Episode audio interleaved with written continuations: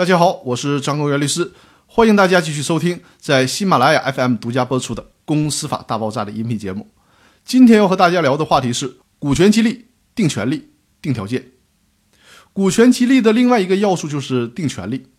就是明确能把什么给予被激励对象。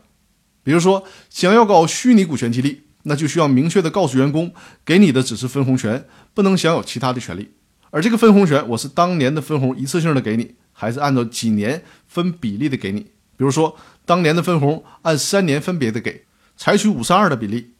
第一年给当年分红的百分之五十，第二年给上一年分红的百分之三十，第三年给大前年剩余那百分之二十的分红。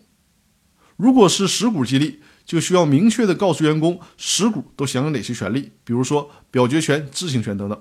再有呢，就是建议综合使用，比如别上来就给实股。第一期股权激励呢，可以采取虚拟股的方式；第二期、第三期之后再采取实股激励的方式。股权激励的另一个要素就是定条件，就是在满足什么样的条件下会对员工进行股权激励。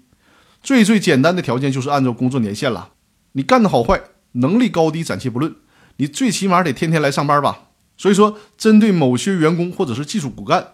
当工作年限满多少年之后，就进行实股激励。如果是离开公司了，就需要把股权全部的收回。再复杂一些的条件，